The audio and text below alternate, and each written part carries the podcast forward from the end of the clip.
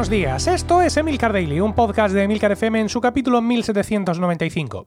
Yo soy Emilcar y este es un podcast sobre tecnología en general, Apple en particular, redes sociales, productividad personal y francamente cualquier cosa que me interese. Hoy es viernes 22 de mayo de 2020 y como todos los viernes hoy toca miscelánea, un capítulo en el que repasar los temas tratados durante la semana y también aquellos nuevos o que hemos pasado por encima. También es el día en el que sale mi podcast privado semanal Weekly, al que te puedes suscribir en emilcar.fm barra weekly. En este capítulo 107 hablaré de mis impresiones acerca de mi nuevo MacBook Pro 16 pulgadas y del fichaje de Joe Rogan por Spotify. Bien, vamos con el feedback de, la semana. Lo que más os ha interesado ha sido el tema del escaneo de fotos y también lo de la compra de eh, productos restaurados, eh, refurbished de Apple. Algunos habéis compartido conmigo vuestra historia de éxito en cuanto a los restaurados y eh, evidentemente con esa sensación de lo volvería a hacer sin lugar a dudas, ¿no? Respecto al tema de las fotos hay disparidad de opiniones.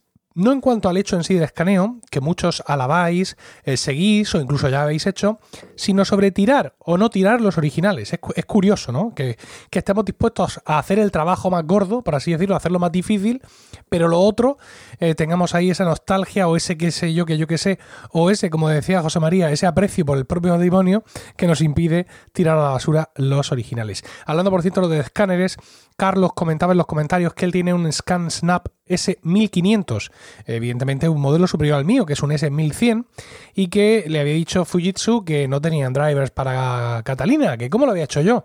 Pues mira, es que resulta que ese escáner S1500 está discontinuado por parte de Fujitsu y por eso no sacaron eh, nada para Catalina. El mío el S1100 sigue vivo, así que la, aplicación eh, Snap, eh, SnapScan Home es compatible todavía con este, eh, con este escáner y por eso pues, lo puedo seguir usando.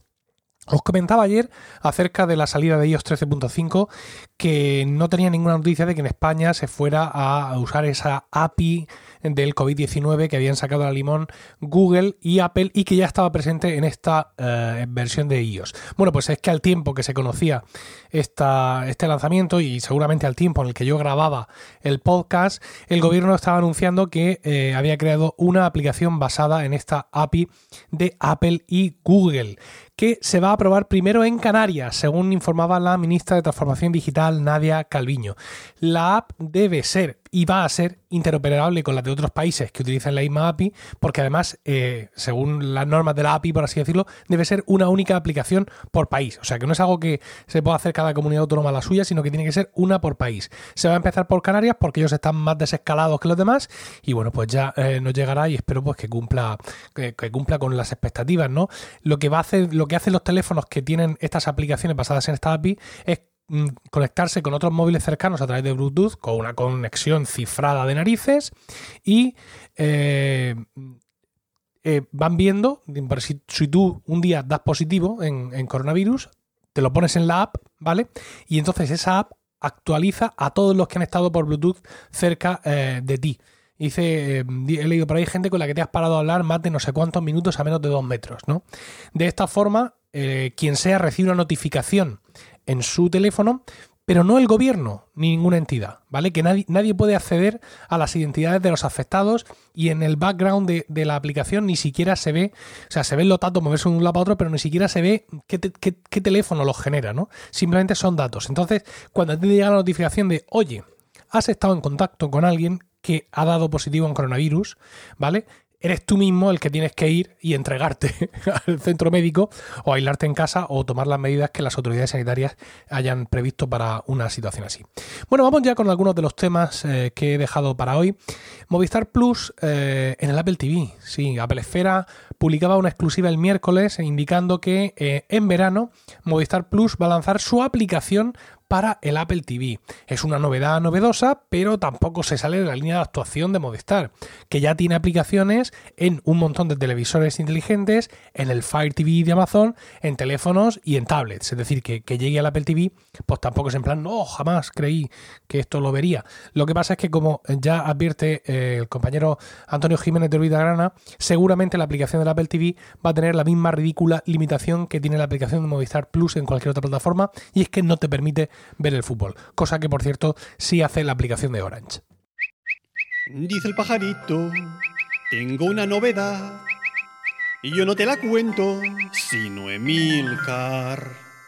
Bueno, qué maravilla. Estrenamos melodía para las noticias de Twitter. Muchas gracias, Natán. Natán García, compañero del podcast Swiss Spain, que acudió a mi ruego eh, proporcionándome esta, esta delicia para los oídos que vamos a escuchar otra vez. Dice el pajarito, tengo una novedad. Y yo no te la cuento, sino Emilcar. Bueno, hace ya varios capítulos comentamos sobre esto que acaba de llegar eh, a Twitter, ¿no? Ya dijimos que eh, contamos incluso cómo, cómo, iba a ser, creo recordar, no, no, he tenido tiempo de buscar el guion, pero yo creo que esto ya, ya lo hemos aventurado. Y es que Twitter ha empezado a desplegar una nueva característica que nos permite definir quién puede responder a nuestro tweet. Vamos a tener tres opciones. Puede responder todo el mundo, pueden responder solo los que me siguen o pueden resolver, responder solo las personas que están citadas en el tweet.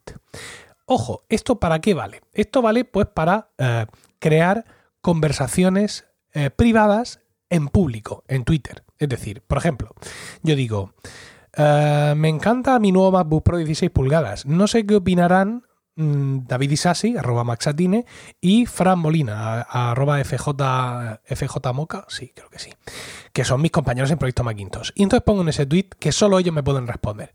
Entonces ellos me responden a los tweets, mal, mal, eres un mal nacido por darnos en vídeo de esta forma, tal, esto no se hace, pensábamos que éramos amigos, tal, eh, todo ese tipo de historias, y los demás simplemente asisten a la conversación, por así decirlo, sin poder intervenir en ella más que haciendo retweets o haciendo fabs. Hay mucha gente que, que esta estas posibilidades le ha molestado, ¿no? Yo, yo lo veo positivo, ¿no? Porque en un momento dado, eh, pues produce el mismo efecto que puede eh, producir asistir a un debate o asistir a una conferencia, ¿no? Tú estás allí, los ves, los escuchas, pero no intervienes. ¿Por qué? Pues porque son ellos los invitados a esa conferencia, son ellos incluso los que saben de, eh, del tema, ¿no? Y pues de esta forma yo pienso que se pueden establecer conversaciones de muchísimo valor. Porque yo ahora puedo poner ese tweet y a ese tweet me va a responder un montón de gente. Y a lo mejor yo lo que quería, digamos, era simplemente eh, hablar con estos compañeros, pero de alguna forma hablar en público, pues para, pues, para distraer, para compartir eh, algún contenido en especial, para pues tener un debate que entendemos que va a ser de valor para nuestros seguidores y que va a ser más de valor todavía si lo mantenemos entre nosotros. Pues seguramente nosotros tres, que somos eh, podcasters de, de medio pelo, no somos el ejemplo más adecuado para poner, pero seguro que os, ocurren un montón de cosas, ¿no? ¿Os imagináis eh, en un rifirrafe en, en, en, Twitter, pues entre, o una conversación entre tres miembros, de los tres miembros de, una banda de música, o entre, yo qué sé, los miembros de un podcast más famoso que el nuestro, como Todopoderosos? Seguro que todos asistiríamos ahí encantados y con esta característica que eh, Twitter está desplegando, esto es posible. Por cierto, rompiendo la racha en despliegues anticipados, todavía no me ha llegado esta característica a ninguna de mis cuentas de Twitter.